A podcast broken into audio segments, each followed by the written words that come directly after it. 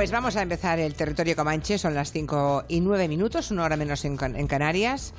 Eh, están acabando de peinar a Santi Segurola, que está en Castro Urdiales hoy, ya nos contará después qué hace, eh, dónde va esta noche, que creo, eso sí que lo sabemos, ¿no, Nuria? Este Santi se nos Este, despendula por ahí, en se va a festivales, bueno, bueno. desastre. Bueno, pero estar en Castro Urdiales es maravilloso, ¿eh? Eso sí, Astrudar eso es sí. Rusia, ¿no? Sí, continente africano. Los montes urdiales.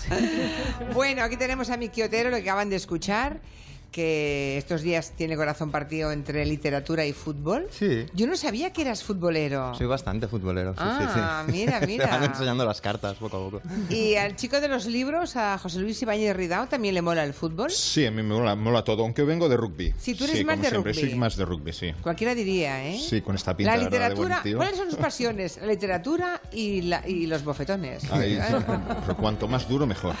Ya, ya, eso veo. Enseguida a Nuria también la han escuchado, Nuria Torreblanca, y enseguida estamos con Santi Segurola, que estamos acabando de corregir la línea, que desde Castro Urdiales tenía alguna dificultad. Vamos con una canción que no es la primera vez que la vamos a poner, ni que vamos a hablar de ella. El Mundial obliga a recordarla, y Miki Otero nos quiere contar de, esta, de este tema la intrahistoria. Y los daños colaterales, digamos. es el Seven Nation Army.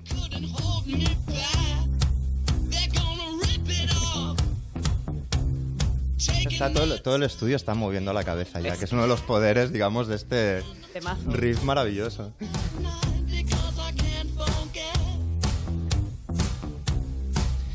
Porque, eh, Julia, esta canción está sonando, como decías, antes de cada partido del Mundial, pero tiene una historia de estas que me gustan, interesantísima.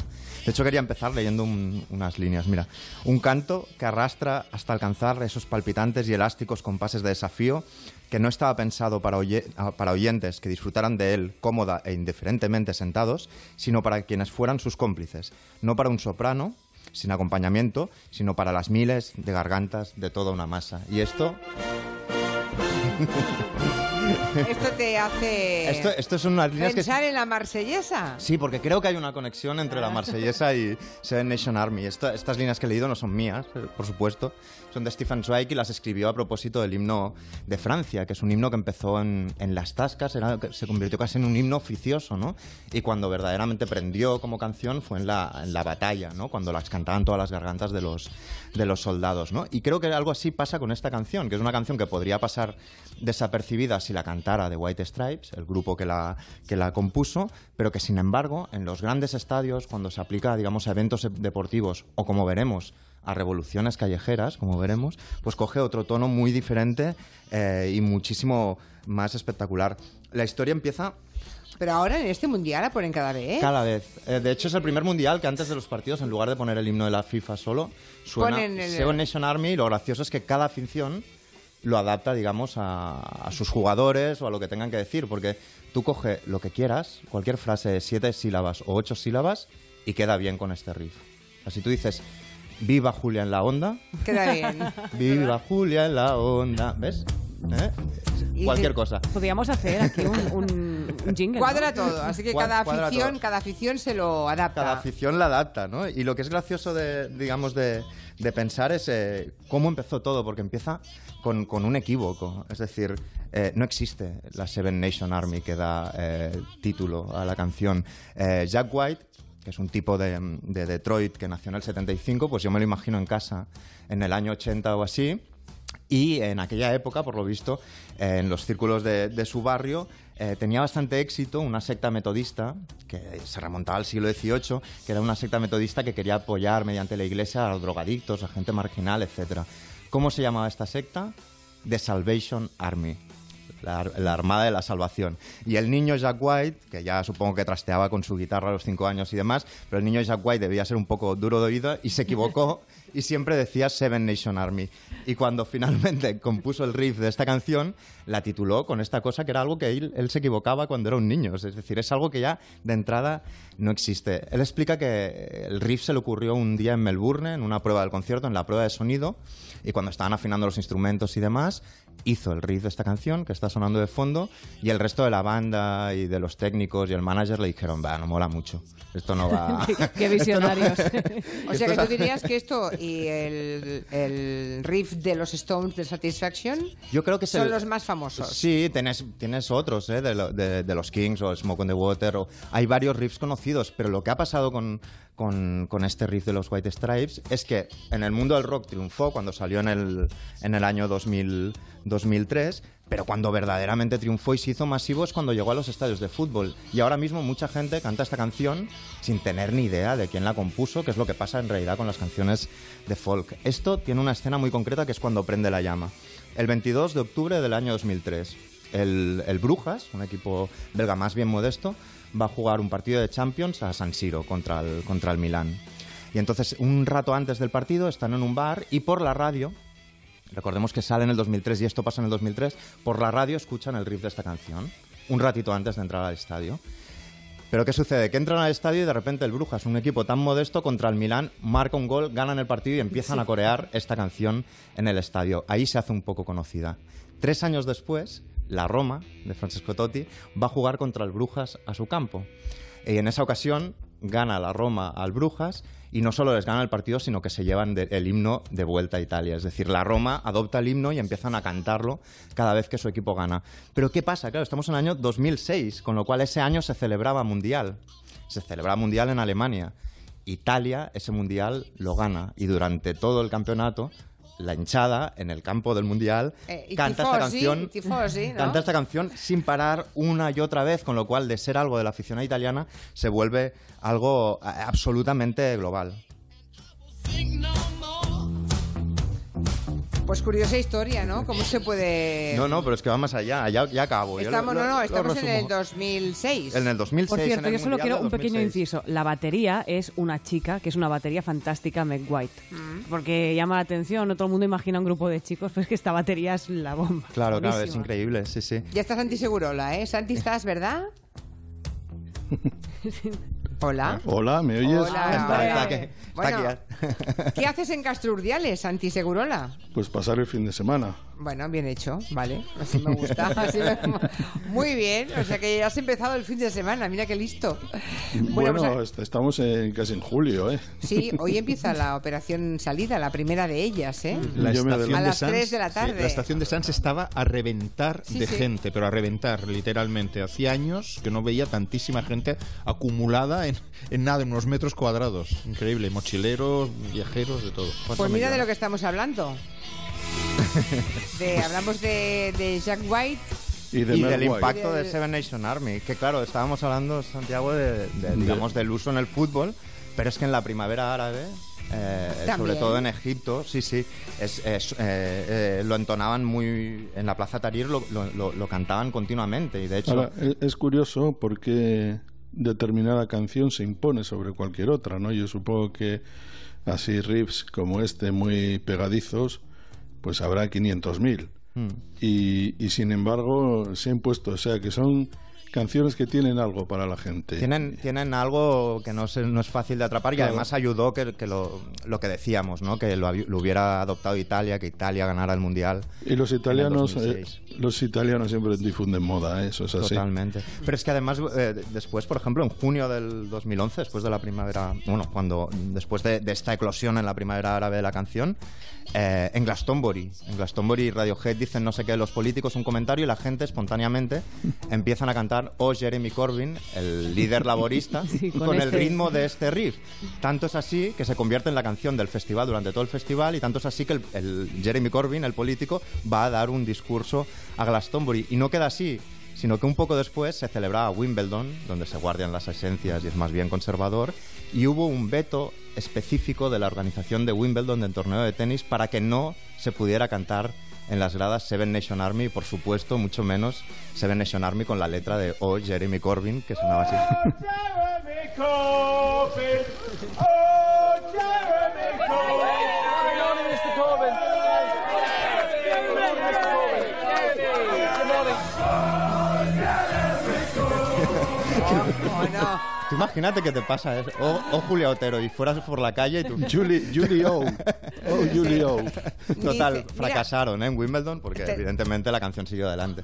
Dice Vicent, que está en Michigan, que Jack White es de aquí, de Michigan, de Chicago. de Detroit, sí. Ah, Detroit, perdón, sí. Y aquí es un himno también esa canción, nos informa desde allá Vicent. Mm. White Stripes son buenísimos y no solamente por esta canción. Así que... Tú, pues sí. eh, Por cierto, viene en yo- julio yo- a actuar a Barcelona, Jack White, al Festival Cruïlla. Viene ahora, la semana que Sí, sí, viene. la semana que actúa- viene está aquí. actúa por aquí. Tenemos yo aquí le al vi, señor. vi a White Stripes en la sala Aqualun de Madrid, ya, ya no existe, al otro lado de- del río Manzanares, que era una sala muy extraña porque casi parecía un bingo, pero me he visto por ahí artistas fabulosos. Y, y no eran, no iba a decir que no eran conocidos, pero casi, casi eran unos desconocidos, eh, White Stripes, y verles ahí en un espacio, pues habría 300 personas, 200 personas, y ver lo que significan ahora te impresiona, ¿no? Sí, lo, lo gracioso que hablábamos, Santiago, es que mucha gente que canta esta canción no sabe quién es eh, Jack No, White ni claro. son los White Stripes. En Italia se la conoce como The Popo Song, porque lo cantan con Popo Popo. Y aquí es el Lolo Lolo. Aquí sería Lolo Lolo, porque todo lo cantamos en clave de Lo, digamos. Pero a él le gusta eso. Él dice, cuanta menos gente sepa de dónde ha venido, más integrada estará mi canción en la tradición folk. Cuanto más anónimo sea yo para el público, más contento me sentiré como compositor. Bueno, Sobre pues todo para- si los derechos de autor sigue cobrando Sobre todo igual. porque él cobra cada vez que suena en el mundial. Por eso digo. Cling, cling, o sea... Por eso digo que así cualquiera defiende el anonimato, ¿no? Pues Julia, solo decirte que algún día, Sí. cuando pongamos, eh, por ejemplo, canciones dedicadas por músicos a otros músicos, hay una canción fantástica de Ray LaMontagne eh, dedicada a Meg White, la baterista de- del grupo, que nunca, nunca subimos si era hermana, mujer, amiga, Mm, Yo lo creo que, que, fuera. era mujer, ¿eh? Al final lo disimularon, pero Al parecía que principio sí era, que mujer, era mujer, decían. ¿no? Luego lo- y luego salió un falso vídeo erótico o pornográfico con ella, me acuerdo. Tuvieron muchas habla- habladurías y muchos, muchos problemas. Oye, ya que estamos con la canción con la que se abren los partidos del Mundial, ¿qué resumen me harías así rapidito, eh, Santi? De lo que está pasando. Hay cualquier cosa menos previsible, ¿no? Los resultados de este Mundial. Bueno. Como mínimo hasta ahora. No te creas, ¿eh? Ese es un falso mito que también se ha creado en este mundial. En el mundial de 2014, por ejemplo. Hombre, lo de Corea, no me digas, lo de Sí, Irán. pero eh, perdona, Julia, es que en el 2014, en el mundial de Brasil, a la primera de cambio cayó la campeona del mundo, España, como Alemania en este caso, o como cayó en, en 2010 Italia, es decir, primera ronda. Han caído los campeones del mundo en las últimas tres rondas.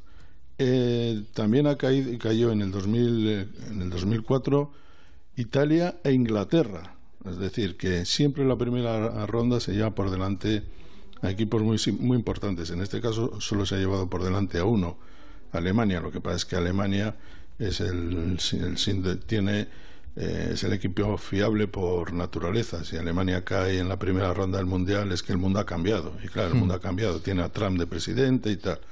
Pero dicho esto, todo, la única novedad es que los favoritos lo han pasado muy mal para clasificarse, pero se han clasificado. Ya, Y- ya. Y, al final, ya mejor lo que quieras que estarán los clásicos, entre, entre los cuatro primeros, o tres, tres de cuatro.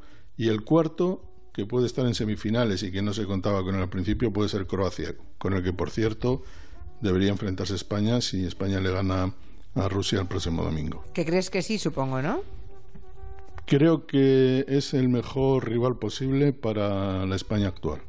Ah, Creo, creo eso. Creo que bueno, España- vale, vale, pues nada. España yo, necesita- yo, yo las tres me, me- vamos, me he aventurado a decir que iba a marcar tres goles España Bueno. y me he quedado tan ancha. Yo creo que va. Yo Eso creo que, que va- tiene la ignorancia, ¿no? Que como no sé nada, no sé ni cómo juega Rusia, España más o menos, pero Rusia no tengo ni idea. Pues eh, para mí va a ser un partido igualado. Creo que ganará España por un resultado corto, como casi siempre que gana España.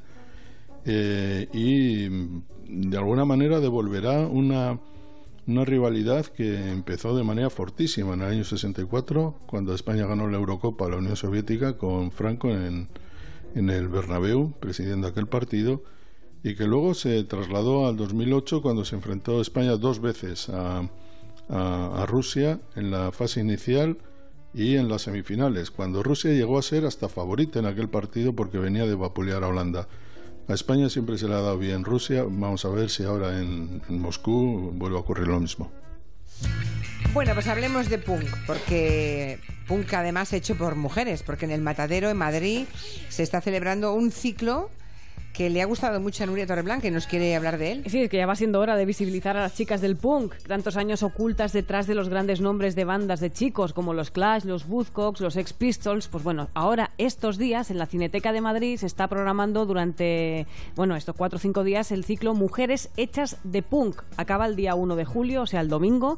Es un conjunto de proyecciones que muestran la presencia femenina en el mundo del punk, un ciclo programado por Cristina Garrigós y Nuria Triana.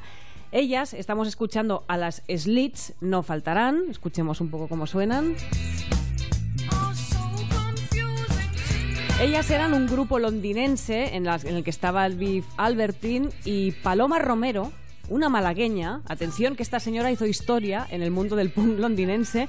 Ella se fue a vivir a Londres para vivir aventuras, estaba cansada de Málaga, salió de España, se volvió punky y se hizo novia de Joe Stramer, del cantante de los Clash. Entonces ahí entró dentro del mundillo punk, aprendió a tocar la batería de aquella manera, no muy bien, pero bueno, tocaba la batería.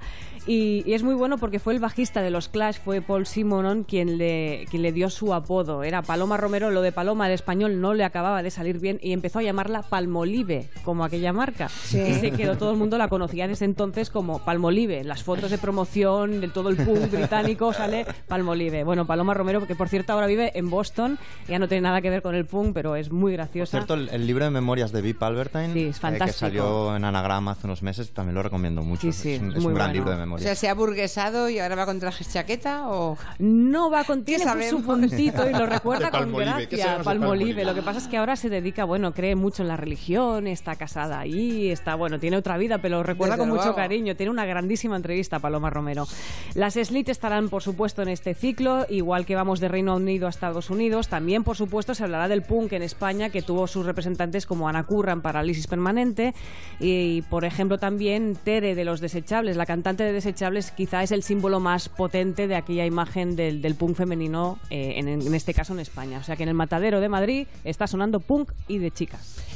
Pues en un par de minutos, José Luis Ibáñez Ridao nos va a hablar de mm, los 20 años que cumple la enciclopedia multimedia en Carta 98. La española, sí, sí. Porque uno hablaremos, iremos atrás. Es que es una revolución. Ha habido un montón de aniversarios relacionados con, con- con- con las enciclopedias eh, digitales y nos hemos pasado por encima y han cambiado totalmente el acceso a la cultura. ¿Cuánta gente consulta un diccionario en papel?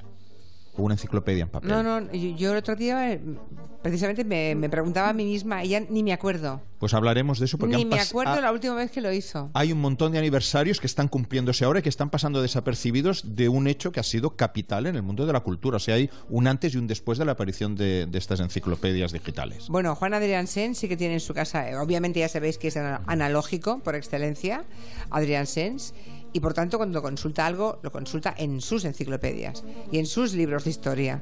Y creo que es la única persona que conozco que todavía va a la biblioteca, extrae un libro y busca. Yo solo cuando investigo yo tengo, yo cosas tengo de un los amigo años 30, que, sí, que sí. pese a que no tiene la edad de Adrián Sens, Que también lo hace. que es muy analógico, solo tal, solo consulta sus libros y tal, y, y tiene la sobrada de comentario de decir yo solo voy a Google para comprobar que estoy en lo cierto. Te lo juro. sí, además salió dos veces en Saber y Ganar, arrasando bastante. Ya, ya, ya. Bueno, claro, es que antes cuando invitabas a determinadas personas a dar su opinión, eh, o a ser tertuliano, como quieras llamarle, en un espacio, venían con lo opuesto. Lo que sabían era lo que podían contar, ¿no? Ahora todo el mundo viene con su tablet, todo el mundo hace sus consultas, de modo que es muy fácil sobre la marcha aparentar un, un nivel de conocimiento que no se tiene. Sí, sí, exactamente. Bueno, y pero eso Adrián tiene- Sens va con todo lo opuesto. Es decir, Adrián Sens no solamente no tiene un ordenador, ni un iPad, ni nada de nada, sino que le parece tremendo que a su lado haya gente buscando datos cuando él se lo sabe de Pues es memoria. trampa, ¿no? van dopados, claro que sí. Exacto, sí, sí. Pues de eso Santi, ¿qué hablamos qué de- luego. Vale, ¿qué decías, Santi? No, que eh, esa es una reflexión muy buena Sí. sobre, no sobre eso, la gente que opina o opinamos en la radio o participamos en las tertulias, sino también cuál es el nivel, no de conocimiento y, y de extracción de datos, sino cuál es el nivel de pensamiento que tenemos, ¿no? Porque Sí. evidentemente estos son tiempos para la superficialidad. Y habrá dos caras B, Santi, una, una está relacionada con lo que dices, pero explicaré dos caras B de todo este fenómeno de, de las obras digitales de consulta. Ala, Pues después nada, de la publicidad. En un par de minutos, sí, señor. De 3 a 7 en Onda Cero. Julia en la Onda.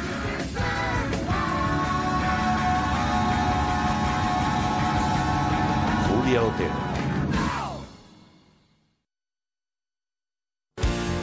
Onda Cero Madrid, 98.0 FM.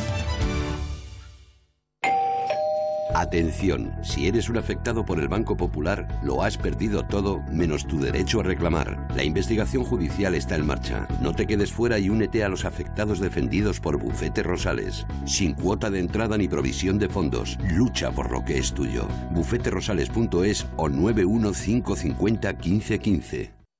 Si eres más de dar paseos que de correr maratones o de hacerte la comida a fuego lento más que de pedir fast food, claramente vas a otro ritmo. Por eso, en IKEA te financiamos tus compras hasta 30 meses sin intereses con tu IKEA Visa, para que pagues a tu ritmo. Del 15 de junio al 15 de julio. Tinitae 0%. Financiación de CaixaBank. Consumer Finance. Consulta condiciones en ikea.es barra Madrid.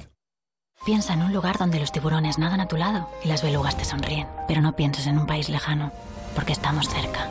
Oceanographic de Valencia, Ciutat de les Arts y les Ciències, Generalitat Valenciana. Tenemos un problema. No vamos a poder colgar ese cuadro tan original que has pintado en tus clases de pintura. No tenemos taladro. Pero eso tiene solución, cariño. Bricor está muy cerca. En Bricor tenemos 64 tiendas cerca de ti para que siempre encuentres la bricosolución que necesitas. Herramientas, electricidad, jardín, más de 45.000 productos con la garantía y el servicio del grupo El Corte Inglés. Muy cerca de ti, Bricor. ¿Qué arreglamos hoy? Si quieres que cualquier celebración o evento sea un éxito, ven al restaurante Al Socaire. Celebraciones íntimas, comidas de empresas, bodas, homenajes, con servicios adicionales, animación para eventos infantiles, música en vivo, con la posibilidad de reservar despachos y salas de reuniones. Al Socaire, la mejor cuchara de Madrid. Pío Baroja 10, Metro Ibiza. Reservas en el 91 493 8804. En Los Nogales encontrará los mejores cuidados médico-asistenciales. Estamos especializados en rehabilitaciones, cuidados paliativos, estancias temporales. 91 331 3101.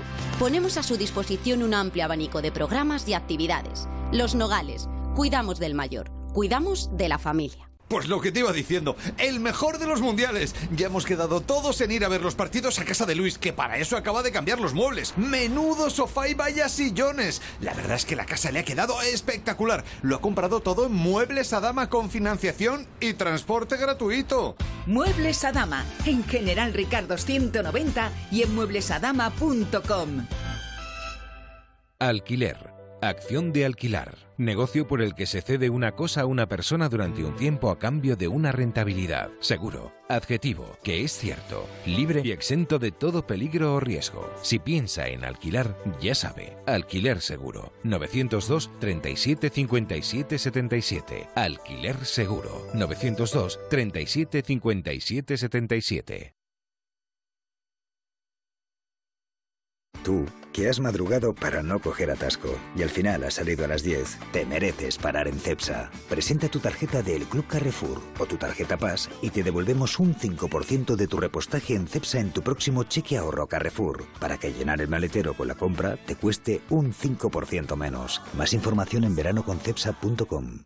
Oye, ¿Juan no viene a la reunión? No, no viene. Se ha tenido que ir a su casa porque le han entrado a robar. ¿Y qué ha pasado? No sé. Esta mañana le he llamado a la asistenta que al llegar estaba la puerta abierta y forzada. Protege tu hogar con Securitas Direct, la empresa líder de alarmas en España. Llama ahora al 945 45 45 o calcula online en securitasdirect.es. Recuerda, 945 45 45. Si quieres participar en La Voz Kids, La Voz o La Voz Senior, entra en antena3.com barra La Voz o llama al 806-514-055. La Voz en Antena 3. Coste de la llamada máximo por minuto 1,21 desde red fija y 1,57 euros desde móvil.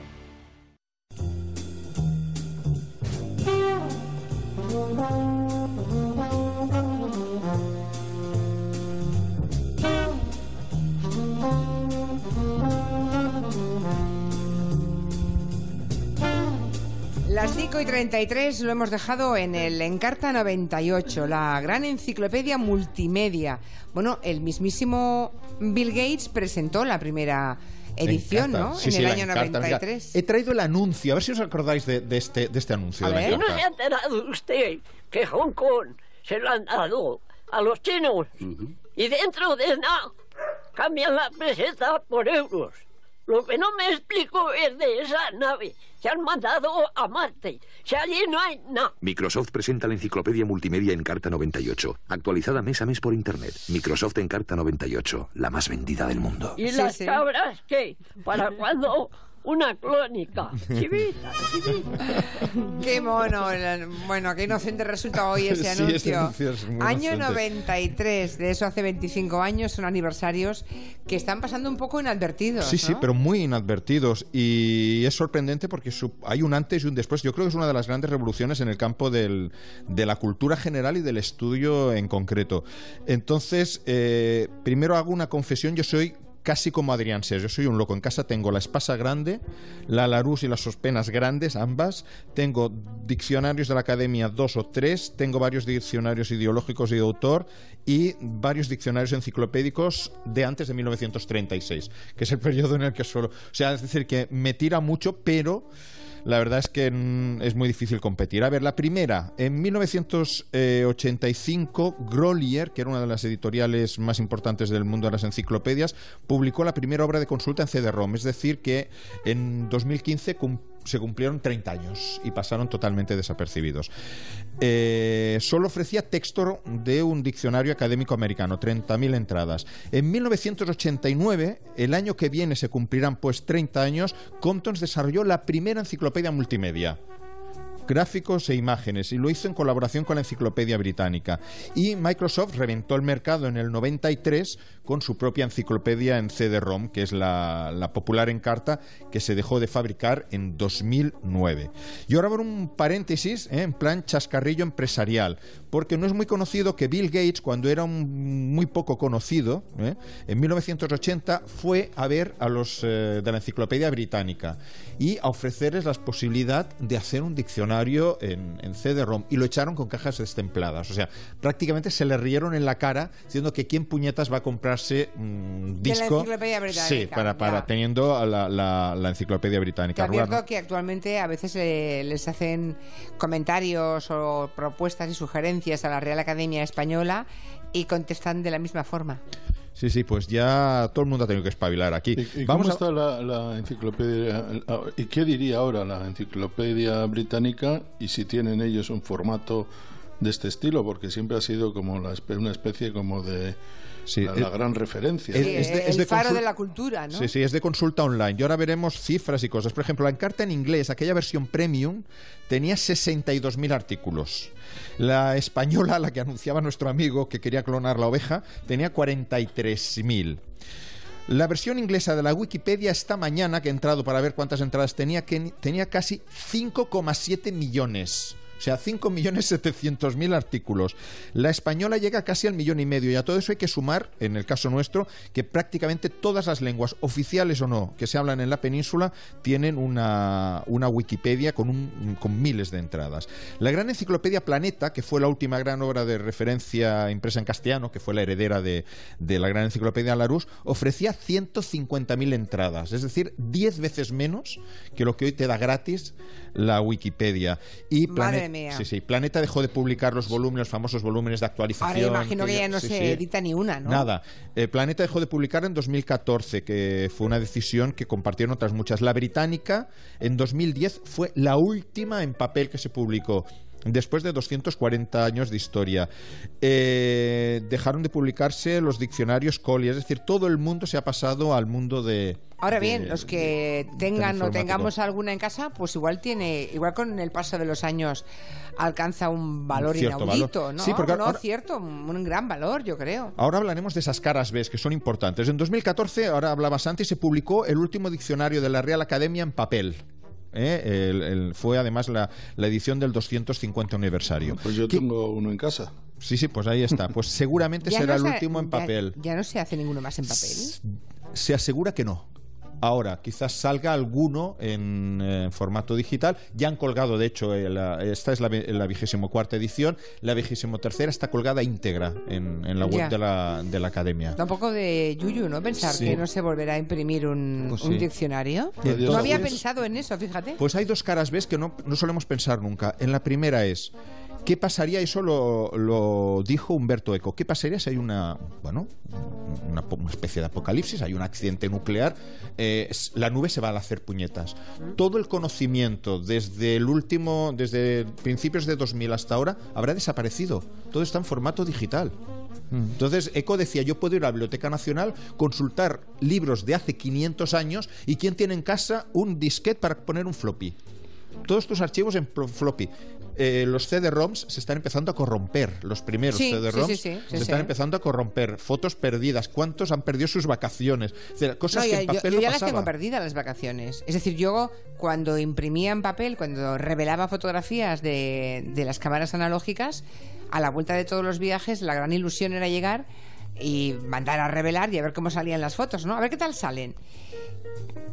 Y luego escogías las más bonitas y las montabas en montaba. álbumes, ¿no? Que eran un poco, pues eso es, el, el imperdible, ¿no? Sí, de la sí, memoria. La, memoria de la familia. Desde hace 18 años no tengo ni un solo álbum. Y además- no sé dónde están las fotografías Sí, sí, y además, de pues las eso. vacaciones del 2002, ni las del Si la- 2005. claro, si ni- las tenías en un ninguna. disquete X, eso ya lo has perdido, porque ya no hay disqueteras. De hecho, No, ya nada, nada, los lo últimos ordenadores ya no llevan ni CD-ROM. El siglo XXI que- lo vamos a perder entero. Pues eso es lo que eso es lo que anunció Humberto Eco. Y la segunda, y ha preocupado bastante, es que las eh, no se sabe si es la forma de medir o no, pero está descendiendo el cociente intelectual. Es decir, eh, Tampoco me extraña. el- el- está, está descendiendo el cociente intelectual medio, obviamente hay, como en todo, hay gente muy lista y muy, muy torpe, como siempre ha habido, pero la media está bajando. Entonces lo atribuyen, entre otras muchos, entre otros muchos factores, a dos cosas. Uno, que es el tema de la memoria, que no la ejercitamos. eh, Claro. todo es automático, Claro, claro, todo lo claro. tienes inmediato, lo que has dicho antes de que cualquier dato, "Uy, ¿qué fue el presidente Nixon? ¿Qué le pasó? Entras en la, en la wiki y lo sacas, eso por un lado. Y, por cuidado otro con lado, la wiki, ¿eh? que no todo lo que viene en Wikipedia va a misa. Sí, sí. En la- las entradas científicas hubo una- un artículo de la revista Nature, las científicas, no hablo de las, digamos, las humanísticas, sí, porque depende quién redacte la entrada de Franco, pues puede ir para un lado, puede ir para otro. Pero la entrada sobre mm, el ferrocarril es técnica. Entonces, Nature demostró que las entradas técnicas y científicas de la Wikipedia tenían el mismo porcentaje de errores que la enciclopedia británica. En realidad estaba tomado de la enciclopedia Sí, sí, sí. británica. Muchos seguramente sí.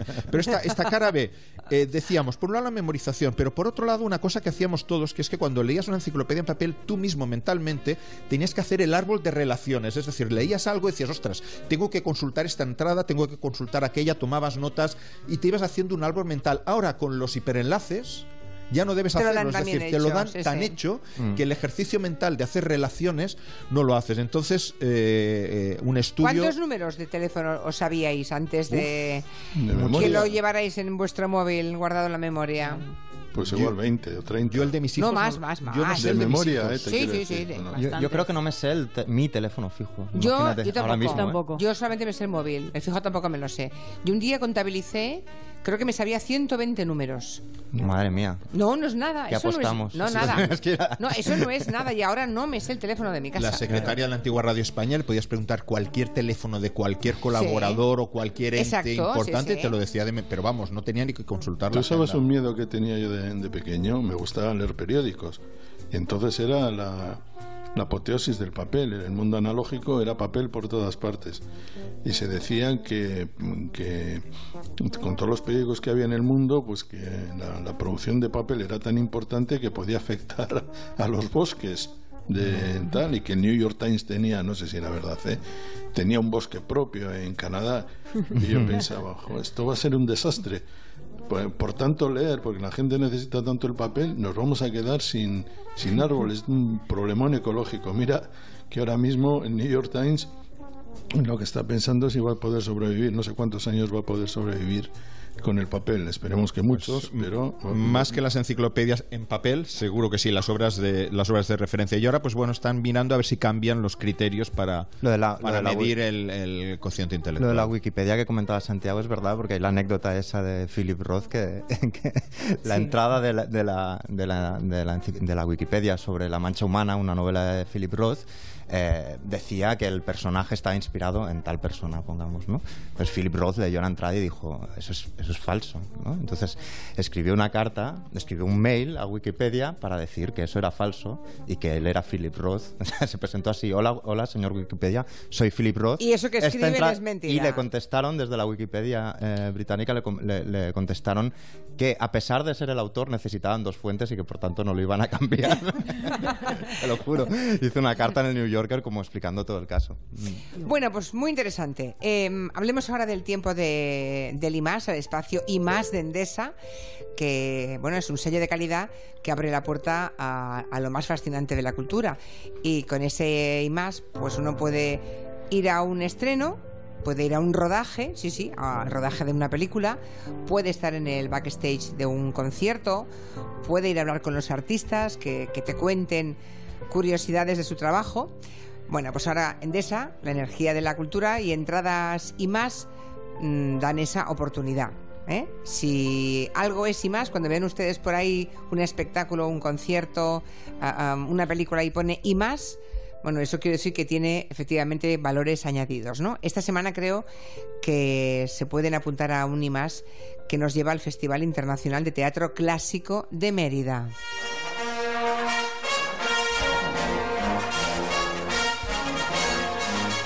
A ser Benur esto, Uf, ¿eh? Va a esto ser Benur. Sí, sí, y tan clásico. Además, 64 ediciones del Festival Internacional de Teatro Clásico de Mérida. Este año van a pasar por ese escenario tan impactante, el escenario del teatro romano, funciones como Electra, Nerón, Las Amazonas, La Comedia del Fantasma, Hipólito y, por supuesto, también Ben-Hur, en la adaptación teatral del clásico de Billy Wilder que presenta la compañía Illana, que yo tengo unas ganas de ver este espectáculo y ver cómo representan la carrera de cuádricas que, que estamos deseándolo todos. Sí, Eso es que- será im- impresionante, No, claro. no, es que la complejidad es, Y- es y- muy sí, grande. sí, ¿eh? y conociendo a esta compañía de la que soy muy fan y algún día deberíamos hablar de ellos más tiempo. Del 29 de junio al 26 de agosto es este Festival del Teatro Clásico de Mérida. Muy bien, pues con IMAS pueden intentar colarse incluso, ¿no? Hmm. Con la oportunidad que nos dan de esa colarse en el backstage o, con- o hablar con los artistas. Me dicen, Está en Castro, ¿sí? me dicen por aquí, gente relacionada con la academia, que el diccionario en papel todavía se puede adquirir y se puede comprar. Es decir, una cosa es que esté previsto tal, pero que todavía. Todavía se puede. Sí, sí, sí, sí, que el que, el que quiera me, puede ir. me a tranquilizas, me comprarlo, sí, sí. tranquilizas. Bueno, esta noche Santi Segurola creo que se va a vestir de festivalero y se va a ir al BBK de Bilbao a ver un gran concierto, ¿no? Sí, en- al, al lado de Bilbao, en Sondica, pues hay un concierto de veteranos, de leyendas. Está Mavis Staples, de la fabulosa cantante de los Staples Singers. Está también Wilco Johnson, superviviente imprevisto, porque se dijo que tenía tres, cuatro meses de vida y ha aguantado tres, cuatro años y parece que está como una rosa Bien, bien. y el gran Steve Wingwood, el líder de, de Traffic, el gran cantante niño prodigio de, de la Spencer Davis Group y un, uno, de las, uno de los grandes de la escena del pop, rock o lo que sea británico mundial. Y claro, habrá que verles y habrá que soñar un poco con los tiempos que pasamos cuando éramos chavales y que nos parecía impensable que gente de esta categoría los- mm, pudiéramos verles alguna vez.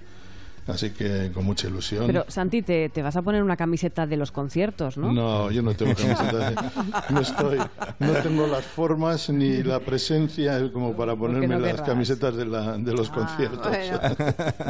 Bueno, ya nos contarás la próxima cómo fue el concierto, ¿eh? Imagino que Sí, a la sí. altura de tus expectativas. Sí, es- yo supongo que sí. Y nada más decir que Bilbao está imponente. ¿eh? Eso, es, ¿Sí? eso es verdad. sí. ¿Cómo va de temperatura, por cierto? ¿Mucho calor o no? Ahora mismo 22, 23 grados. Qué bien, la temperatura ideal. Mm. No debiera en ningún rincón de la humanidad haber más temperatura de esa. De verdad, 22 a lo sumo. Es un placer imaginarlo. Mira, nos cuenta Daniel Maidana en Twitter que él perdió su móvil, volviendo a cómo estamos de atrapados ¿eh? en lo digital, que perdió su móvil, dice, y no pude llamar a nadie. Y estaba, es tremendo esto. Bueno, Al menos hay no que saberse un número. número. Da Julia- miedo, ¿eh? Julia, tú eres Porque periodista. ahora, sí, ahora imagínate que de, por- de pronto es, ¿y ahora qué hago yo? Pues es un problema, pero otro problema es que pierdes casi el trabajo. O sea, no es que pierdes el trabajo de un día, es que pierdes lo que es absolutamente necesario en tu trabajo, que son contactos, que es la manera de poder llamar a la gente con la que habitualmente te relacionas en cosas importantes de tu vida, en las personales, pero también en las profesionales, y de repente te encuentras vacío, que no puedes, eh, que, que necesitas llamar a un teléfono A para hacer la entrevista B que querías, eh, y es imposible, y te vuelves loco, y es así. Mm. Yo no sé cuántos eh, tenéis, cuántos contactos tenéis en, en vuestro teléfono. Demasiados. ¿Cuán- Sí, Muchos. Cada, Bueno, cada vez que cambio de teléfono, procuro borrar algunos que ya no uso. Pero ¿no? un tercio es imprescindible. Sí, más incluso. y, si más. pierdes, y si pierdes ese tercio o, sea, o, Mm. o- o la mitad de, tu- de tus contactos, es que sufres profesionalmente mucho. ¿eh? El otro día tuvimos una conversación con la gente del equipo, con Goyo, con Marina, con Guillem, con Ana y todos, de los contactos que teníamos extraños y empezamos a hacer una batalla entre nosotros. Y no, no os puedo contar los nombres, pero madre mía, si juntásemos a toda esa gente. Hay, hay un momento muy tremendo que es cuando revisas, cuando casualmente o buscando otro nombre aparece el de alguien que ha muerto Mm. y que mantienes en tu teléfono. Eso es tremendo. A mí es de las cosas que más me pueden impactar. Y no puedes borrarlo. Y no puedes borrarlo. Sí, Eso sí, es sí, lo he borrado. Sí, sí, sí, y con porque- la foto, a veces con la foto del, del Sí. perfil todavía que se conserva. Y... Yo lo hago, no siempre, pero mm, sí lo hago y es una experiencia ¿eh? que seguro que también todos los que nos escuchan habrán tenido. Vamos con Francisco Casabella. Seguramente tenías, bueno, murió hace ya bastantes años, pero seguramente si fuera hoy tendrías su fotografía y su teléfono Oh. en tu... Pues sí. Yo lo tengo ¿Verdad? todavía. Tú aún lo- no me digas, ¿sí? Sí, Yo también lo porque estuve un año al frente de la sección de cultura De del cultura. país. Ay, estaba contigo. Y, O sea, y- fuiste su jefe. Bueno, Bueno, es que lo él era un colaborador. Bueno, pero, que le dio, lo que no dice Santiago, que, porque yo era un chaval cuando pasó eso, es que le- él estaba muy agradecido porque le diste mucha cancha. Y... Sí, le di una porque me parecía buenísimo. Mm. Y no te creas, hubo gente más respetable, más seria de- de- del país que, que no le hacía mucha gracia, ¿no? Porque era un heterodoxo. Y a Lo mí, me, era, enca- lo era, a- a mí sí. me encantaba y, y la verdad es que luego ya dejé el, dejé el país, perdí la relación con él, pero muy pronto me enteré de, pues de, de su muerte y me dejó aplastado porque era un tipo genial. Francisco Casabella, que además murió creo que de un infarto, eh, ¿qué tenía? 40 y... 45 años. 45 años. En el año 2008. murió, Sí, sí. Sí, sí.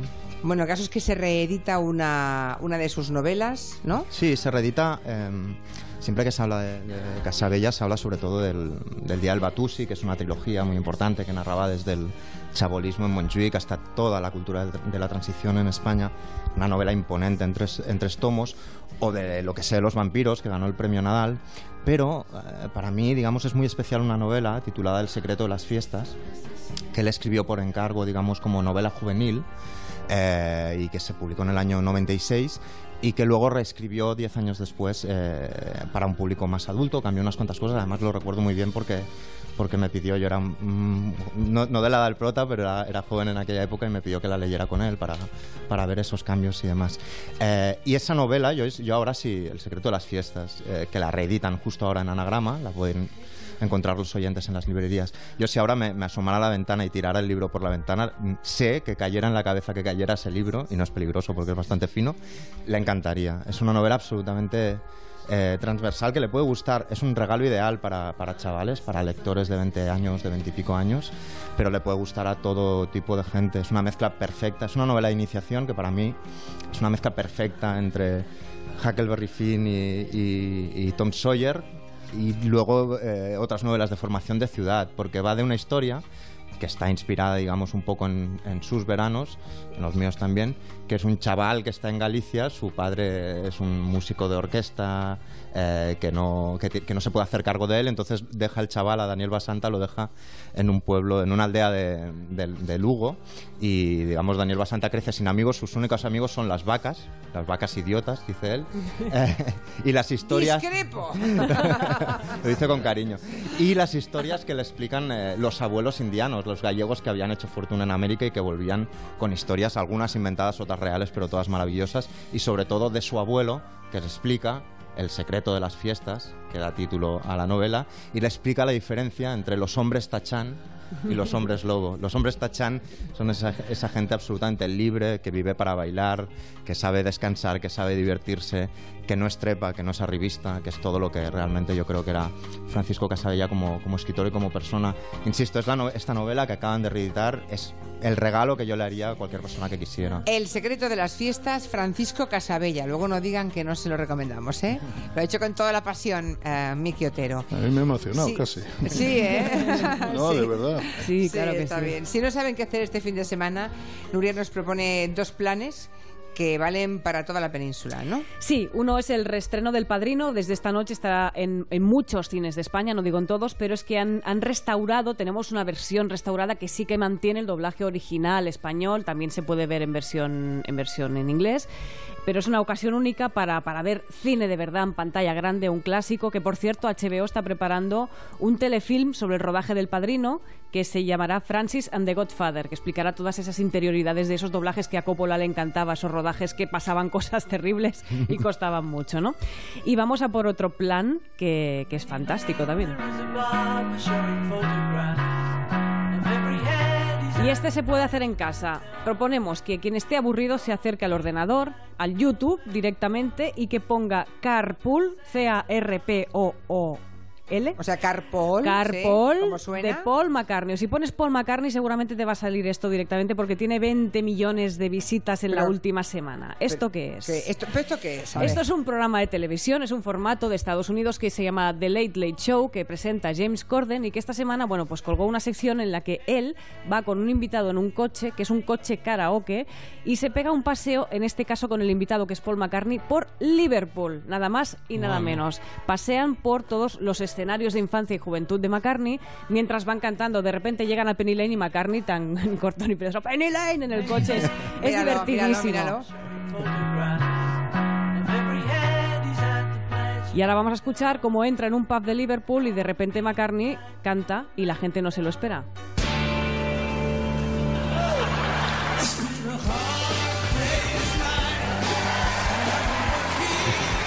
Y la gente del pub en Liverpool se abre una cortinita y aparece McCartney con toda su banda cantando esto. Y se quedan. Es, es brutal, Bueno, es divertido, entrada- es emocionante. Hay una entrada de cinco señoras que, claro, debían ser Sí. quinceañeras cuando McCartney Claro. y entraron exactamente igual que cuando tenían 15 años, Como locas. chillando desde la puerta. No se dieron cuenta de cómo había pasado el tiempo, ni siquiera mirando fijamente a No, no, no. McCartney, que parece una señora Sí, inglesa. sí, parece Miss Marple. Dura Lansbury. 23 minutos, 23 minutos que vais a disfrutar mucho. Lo tenéis en casa, metéis en YouTube McCartney, Paul McCartney. Mira, ya me lo veo- yo lo veo esta noche. Pero no te lo pierdas. Carpool McCartney. Mm, está bien. Ibañez Ridao, tienes dos minutos para Sí, recomendarnos un par de Un par de títulos muy rápidos. que Uno- añadimos a la recomendación de Miki Otero. Ahí está. Que te hace la competencia. Uno especialmente dedicado estos días a los italianos eh, que pierden la memoria. Se llama La mano negra de Stefan Talfi. eh, editado por Península, es la historia de un grupo terrorista, la mano negra, o de un movimiento que a principios del siglo XX sacudió los Estados Unidos. O sea, no nos podemos hacer una idea de lo que fue la mano negra en aquellos momentos.